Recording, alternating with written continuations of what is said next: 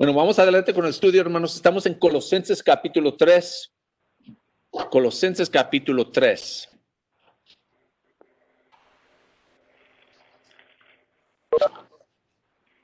El tema de hoy es, no tiene nada que ver contigo. No tiene nada que ver contigo. Y lo que, lo que vamos a descubrir cuando, cuando seguimos creciendo en, en nuestra, en nuestra vida cristiana, en, el camino espiritual, eh, eh, poco a poco, si, si, si, estamos madurando, lo que vamos a descubrir es que ah, todo tiene que ver con Cristo y nada tiene que ver con nosotros. Amén. Porque empezamos así, desde, desde niños empezamos creyendo que todo el mundo se gira por mí, ¿verdad? y yo soy el centro del universo y todo es para mí. Y así pues piensan los niños, ¿verdad? Mi, mi, mi nieto ahora, este, si yo estoy aquí sentado tras la computadora y él está en, en, en la casa, a él no le importa que estoy trabajando en la computadora. A él no le importa nada lo que estoy haciendo me dice, pa, y luego me llama y me agarra la mano y vámonos y me jala y vamos a jugar porque para él lo que él está haciendo es lo más importante. Y así crecimos nosotros como, como humanos, pero poco a poco aprendemos a aprender que no somos tan importantes. Y en Cristo aún más aprendimos que nosotros eh, no, no tiene que ver con mis deseos lo que es importante para mí, sino que al morir al pasado ya vivo por Cristo. Y eso es el, el tema de hoy, no tiene nada que ver contigo. Entonces, ah, vamos, a, vamos a Colosenses capítulo 3, ah, versículos 1 a 5. Dice, ya que han resucitado con Cristo, busquen las cosas de arriba, donde está Cristo sentado a la derecha de Dios. Concentren su atención en las cosas de arriba, no en las de la tierra. Pues ustedes han muerto y su vida está escondida con Cristo en Dios. Cuando Cristo, que es la vida de ustedes, se manifieste, entonces también ustedes serán manifestados con Él en gloria. Por tanto, hagan morir todo lo que es propio de la naturaleza terrenal, inmoralidad sexual, impureza, bajas pasiones, malos deseos y avaricia, la cual es idolatría. Ahí vamos a parar porque es bastante, ¿verdad? Podemos de hecho continuar con todo eso porque tiene Pablo mucho que, decirnos, pero ahí nos da como, como uh, bastante para masticar, como se dice. Y, lo que vamos a ver en esta carta, si, si, si usted tiene ah, tiempo en su casa, ¿cómo que no tiene tiempo? Tiene tiempo en la casa para leer la, la Biblia, amén.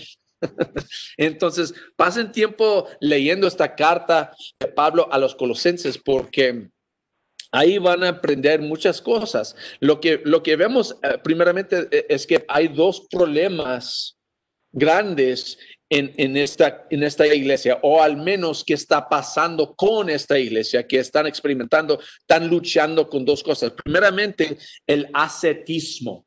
El ascetismo. El ascetismo es cuando ah, ah, ah, uno es duro con el cuerpo como para santificar el cuerpo.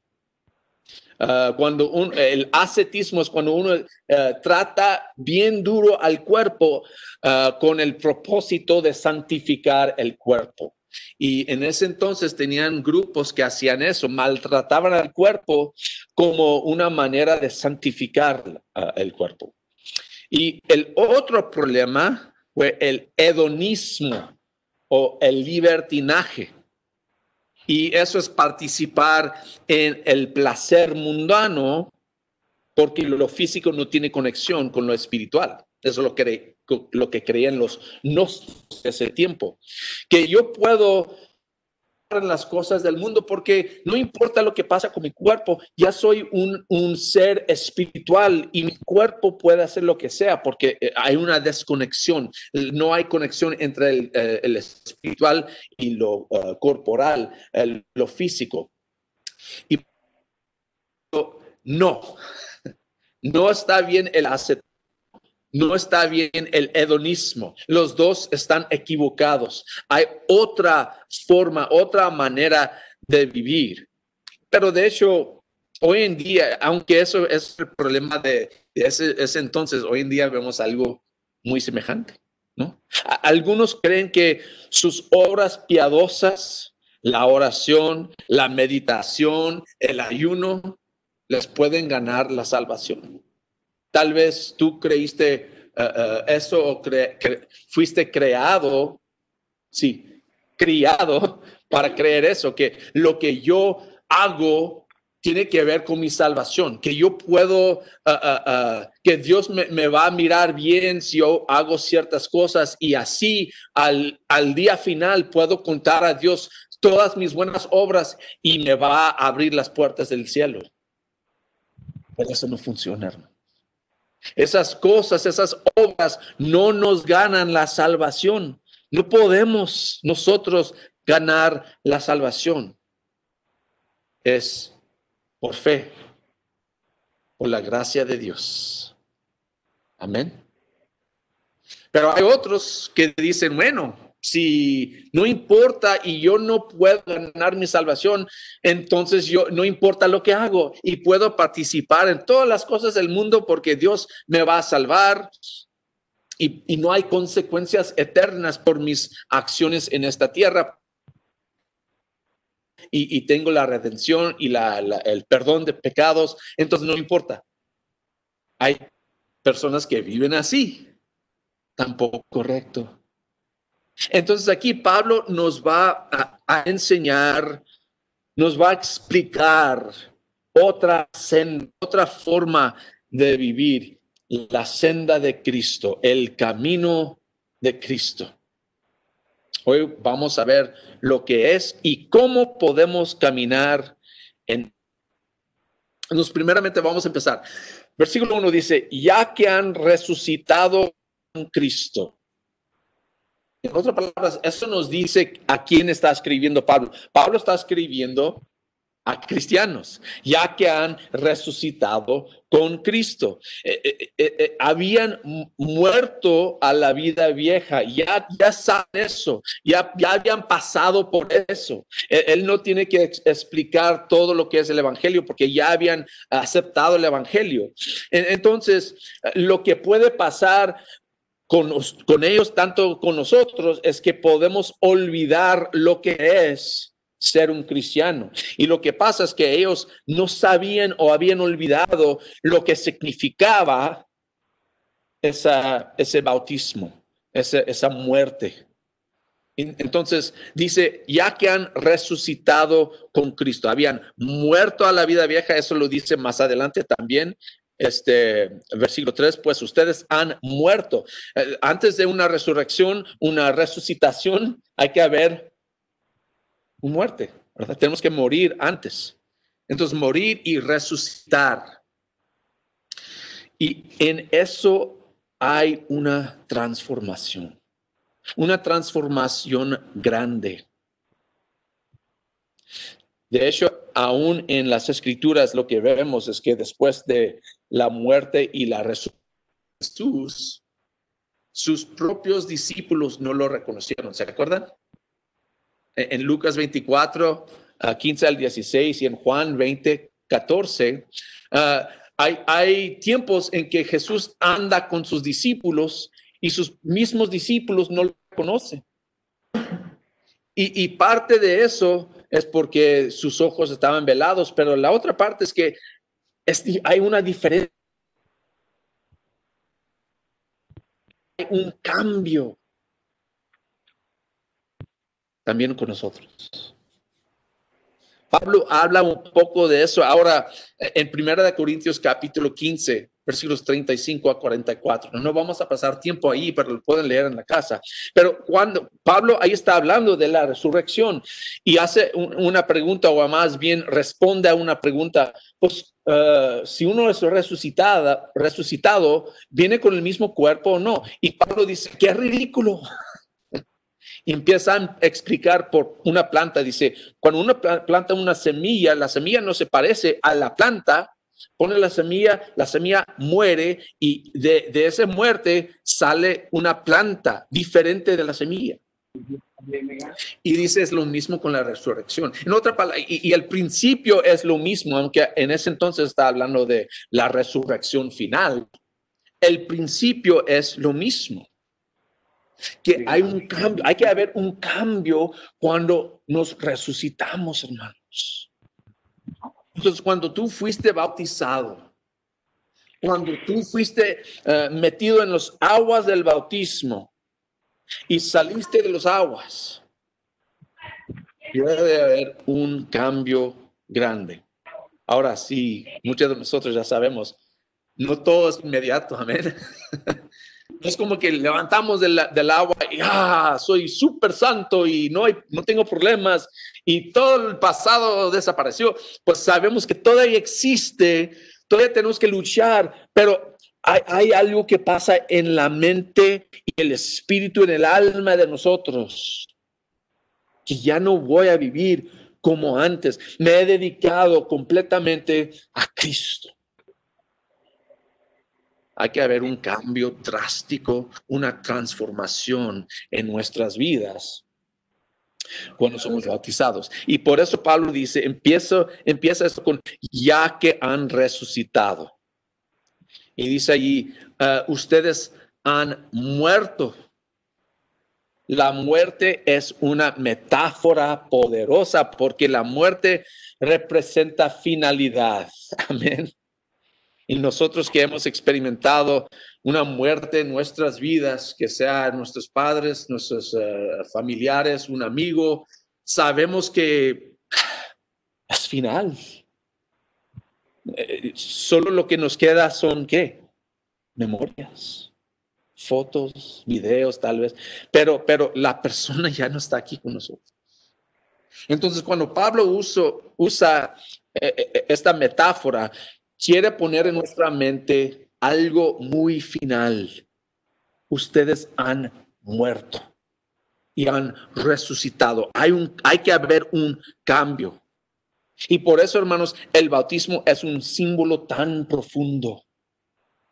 Porque ahí visualmente puedo, puedo recordar el momento en que yo fui, mm, ah, ¿cómo se dice? Ah, sepultado, gracias hermanos, sepultado y resucitado.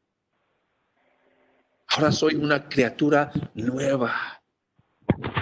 Entonces, la primera cosa que Pablo nos está diciendo para, para vivir una vida que agrada al Señor es reconocer el pasado, reconocer lo que ya ha pasado.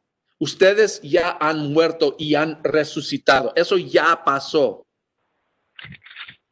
En otras palabras, ya hay que haber un cambio, una transformación. Pero no solo eso, no solo hay que reconocer el pasado, sino también hay que vivir en el presente. Fíjense lo que dice en versículo 1. Ya que han resucitado con Cristo, busquen las cosas de arriba donde está Cristo sentado a la derecha de Dios. ¿Es algo del futuro? No, Cristo ya está sentado a la derecha de Dios. Entonces nuestra mente debe estar enfocada en eso, que ahí está Cristo, eh, fijarnos en las cosas de arriba. Ahora, una pregunta, cuáles son las cosas de arriba, ¿verdad? Las cosas de arriba son las cosas celestiales, las cosas espirituales, las cosas en imagen de nuestro Creador. Fíjense lo que dice el versículo 10. Dice, y se han puesto el de la nueva naturaleza que se va renovando en conocimiento a imagen de su creador. Es un proceso que está pasando a nosotros cada día. Ya hemos experimentado esto y ahora somos una nueva naturaleza renovándose en conocimiento a imagen de su creador. Eso es nuestro presente.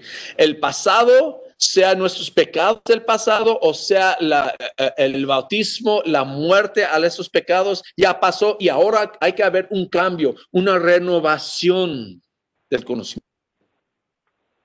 No solo el conocimiento, dice también una actitud. Fíjense versículos 12 a 15, dice, por lo tanto, como escogidos de Dios, santos y amados, revístanse de afecto entrañable y de bondad, humildad, amabilidad y paciencia, de modo que se toleren unos a otros y se perdonen si alguno tiene queja contra otro Así como el Señor los perdonó, perdonen también ustedes. Por encima de todo, vístanse de amor, que es el vínculo perfecto. Hay que haber, hermanos, una actitud celestial. Amén. La forma de reaccionar al mundo ya debe ser diferente. Ahora, hemos pasado nosotros un poco de tiempo juntos en, nuestras vidas. Amén. Me conocen más o menos. Yo los conozco a muchos de ustedes por, por mucho tiempo.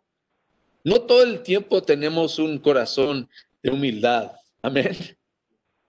No, no, todo el tiempo tenemos un corazón entrañable de bondad, de amabilidad y paciencia. Amén. A veces, hermanos, seguimos viviendo como que si no, no fuimos bautizados, que no, si, como que si no fuimos transformados y no se ve a Cristo en nosotros. Eso es lo que está diciendo Pablo. Tu actitud debe ser diferente. Ah, pues aquí así soy yo. Si alguien me dice algo, yo les voy a decir algo. Y más fuerte. Así era yo. Amén. Ahora debo ser como Cristo. Entonces, si usted está luchando con su actitud, pídele a Dios, Dios ayúdame con mi actitud. A veces muy quejón, muy enojón. Hay que cambiar eso, hay que abandonar eso. Ser más pasivo, más bondadoso, más humilde, amable y con todo, dice ahí, con amor. Eso es bastante, pero hay más. ya, ya nos llenamos con eso, pero hay más. No solo nuestra actitud, sino también, hermanos, nuestras palabras. Lo que existe en nosotros surge por la boca, como dice Jesucristo en Mateo capítulo 12, yo creo, no me acuerdo, hay ahí por ahí. Pero lo que surge de nuestro corazón, nuestra actitud, sale de la boca. Entonces, hay que haber un cambio en nuestra actitud a tener una actitud celestial de arriba, también unas palabras celestiales, palabras, palabras de arriba. Fíjense lo que dice el versículo 16, que habite en ustedes que la palabra de Cristo con toda su riqueza. Ah, ok, que se queda ahí en mí. Entonces tengo que estudiar la palabra de Cristo, pero no para allí, Pablo. No es bastante, hermanos, pasar tiempo leyendo la palabra, sino fíjense, instruyanse y aconsejense unos a otros con toda sabiduría. Canten salmos, himnos y canciones espirituales a Dios con gratitud de corazón. Lo que surge de nuestra boca viene por adentro. A veces a ver si es cierto con ustedes. Es, cierto conmigo. A veces puedo cantar estos cantos ni pensando en lo que estoy cantando. ¿Les ha pasado a ustedes? Que canto los cantos, pero las palabras como se me van. Y solo estoy pensando en, el canto, en, la música, y las palabras como que se me van. Aquí está diciendo, hay que fijarnos en lo que estamos diciendo. Canten salmos, himnos y canciones espirituales a Dios con gratitud en el corazón. Todo lo que debemos sentir y expresar debe ser para la gloria de Dios. No solo a Él, sino también unos a otros. En la actitud, en las palabras, y también en el comportamiento, versículo 17.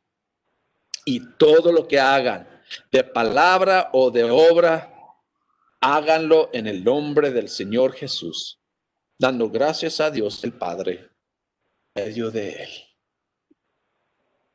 Una actitud celestial, palabras celestiales y acciones, comportamiento celestial. Es bastante eso.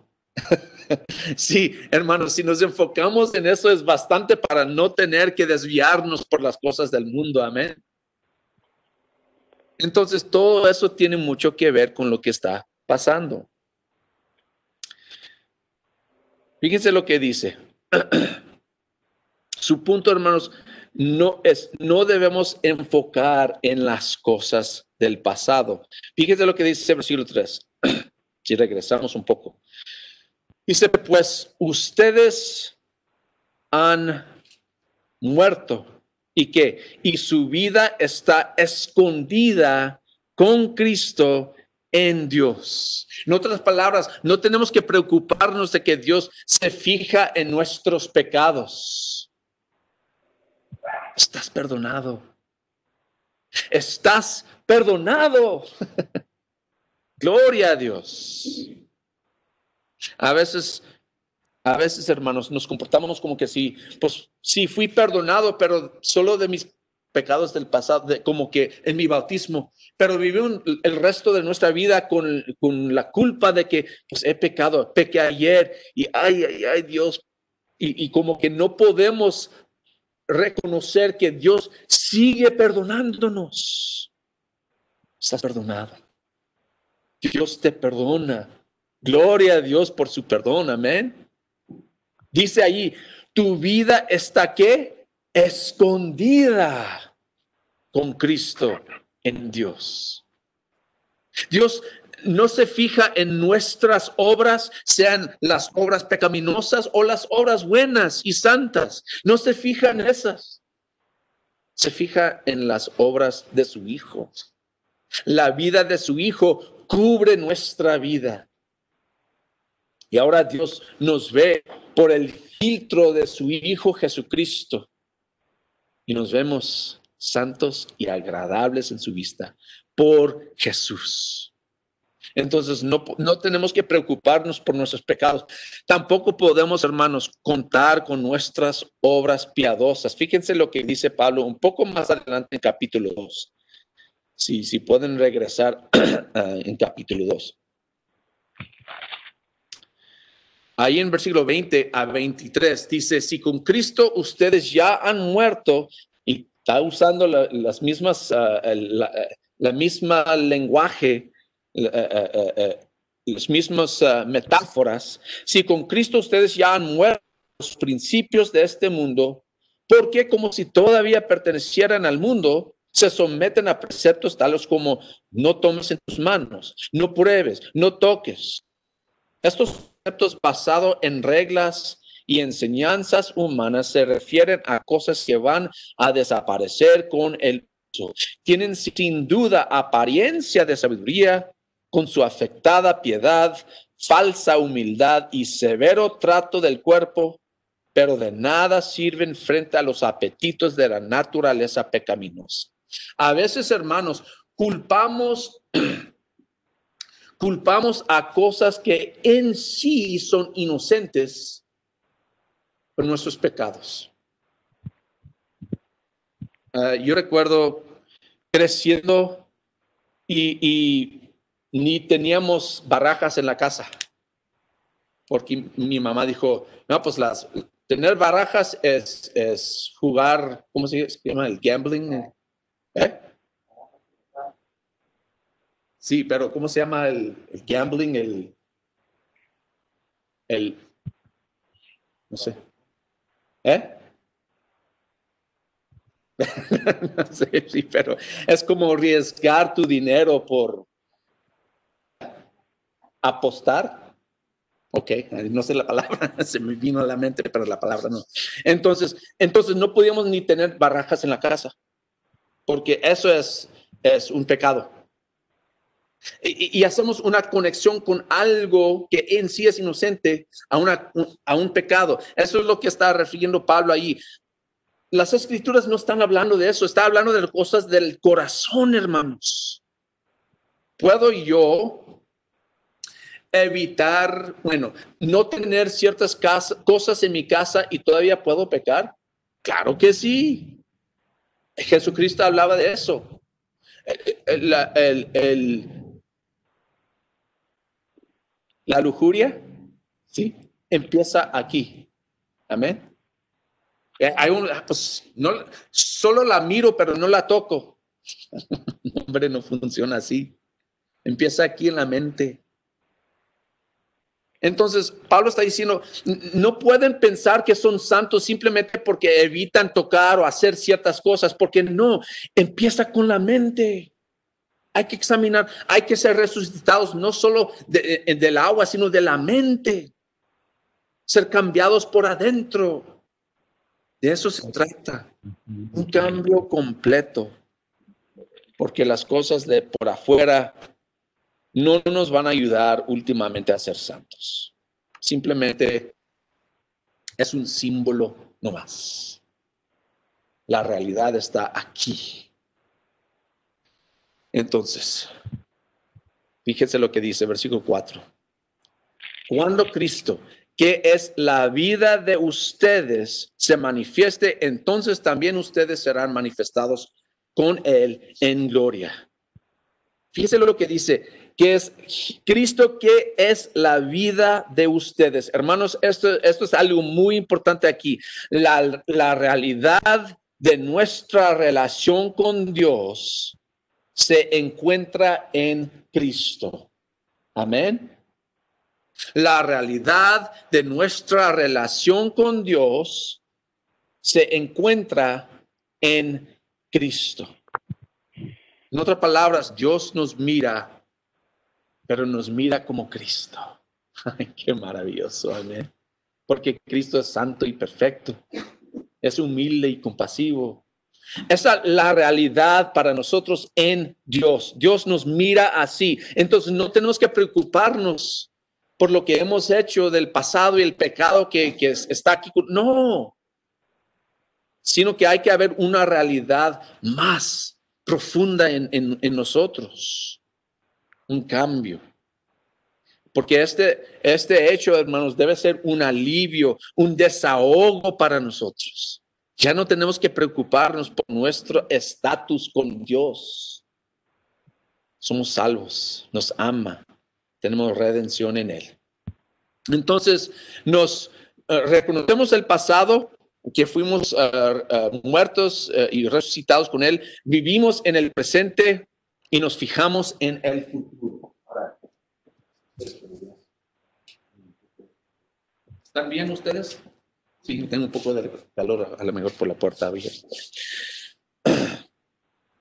Él nos dice hay que fijarnos en el futuro. Otra vez, versículo 4. Cuando Cristo, que es la vida de ustedes, se manifieste, esto está hablando de algo en el futuro. Entonces también ustedes serán manifestados con Él en gloria. En otras palabras, hermanos, el motivo de nuestra actividad es lo que ha pasado, nuestra condición presente y también nuestro futuro destino.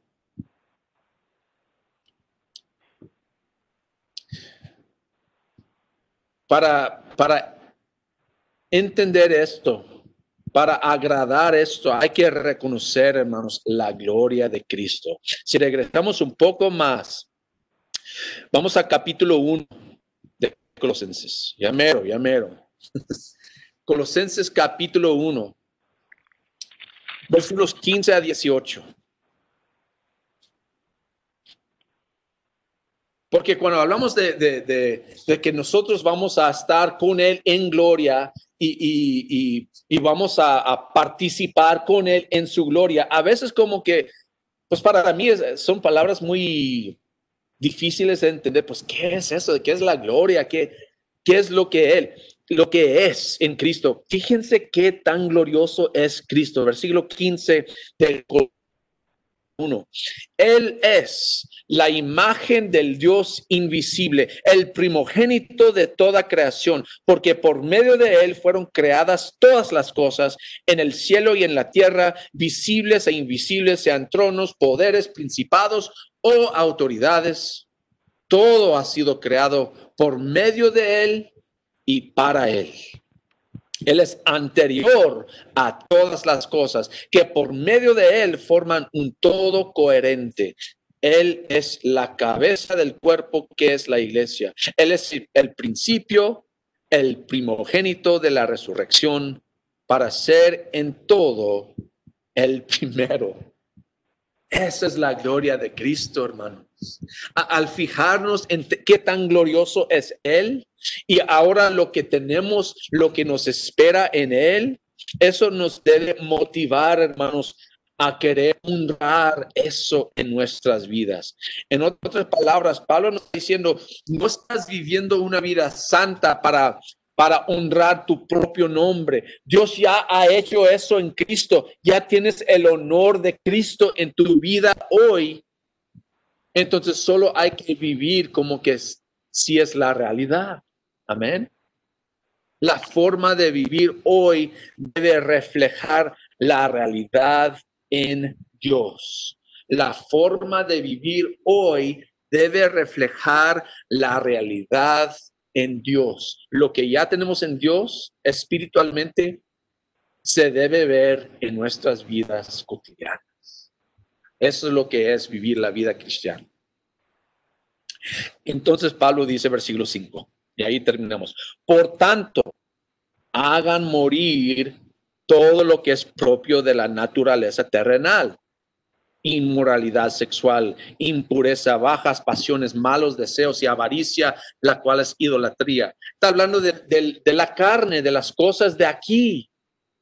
Y está diciendo que hay que abandonar estas cosas. ¿Por qué? Por tanto, dice, por todo eso, porque han sido, han muerto, han resucitado, ya están en Cristo, ya tienen gloria eh, con Él en el futuro. Todo eso por eso no debe vivir como antes. Eso es lo que está diciendo Pablo.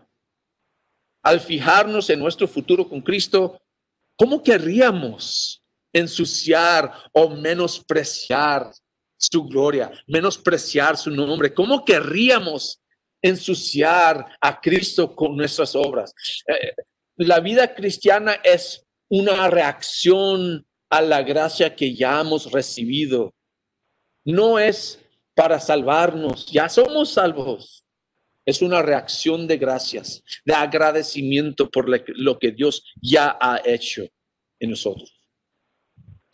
Es como, es como si y nos pasa a veces, siempre cuando alguien lava su carro, siempre me dice, ah, apenas anoche lavé mi carro, les digo, gracias por darnos lluvia.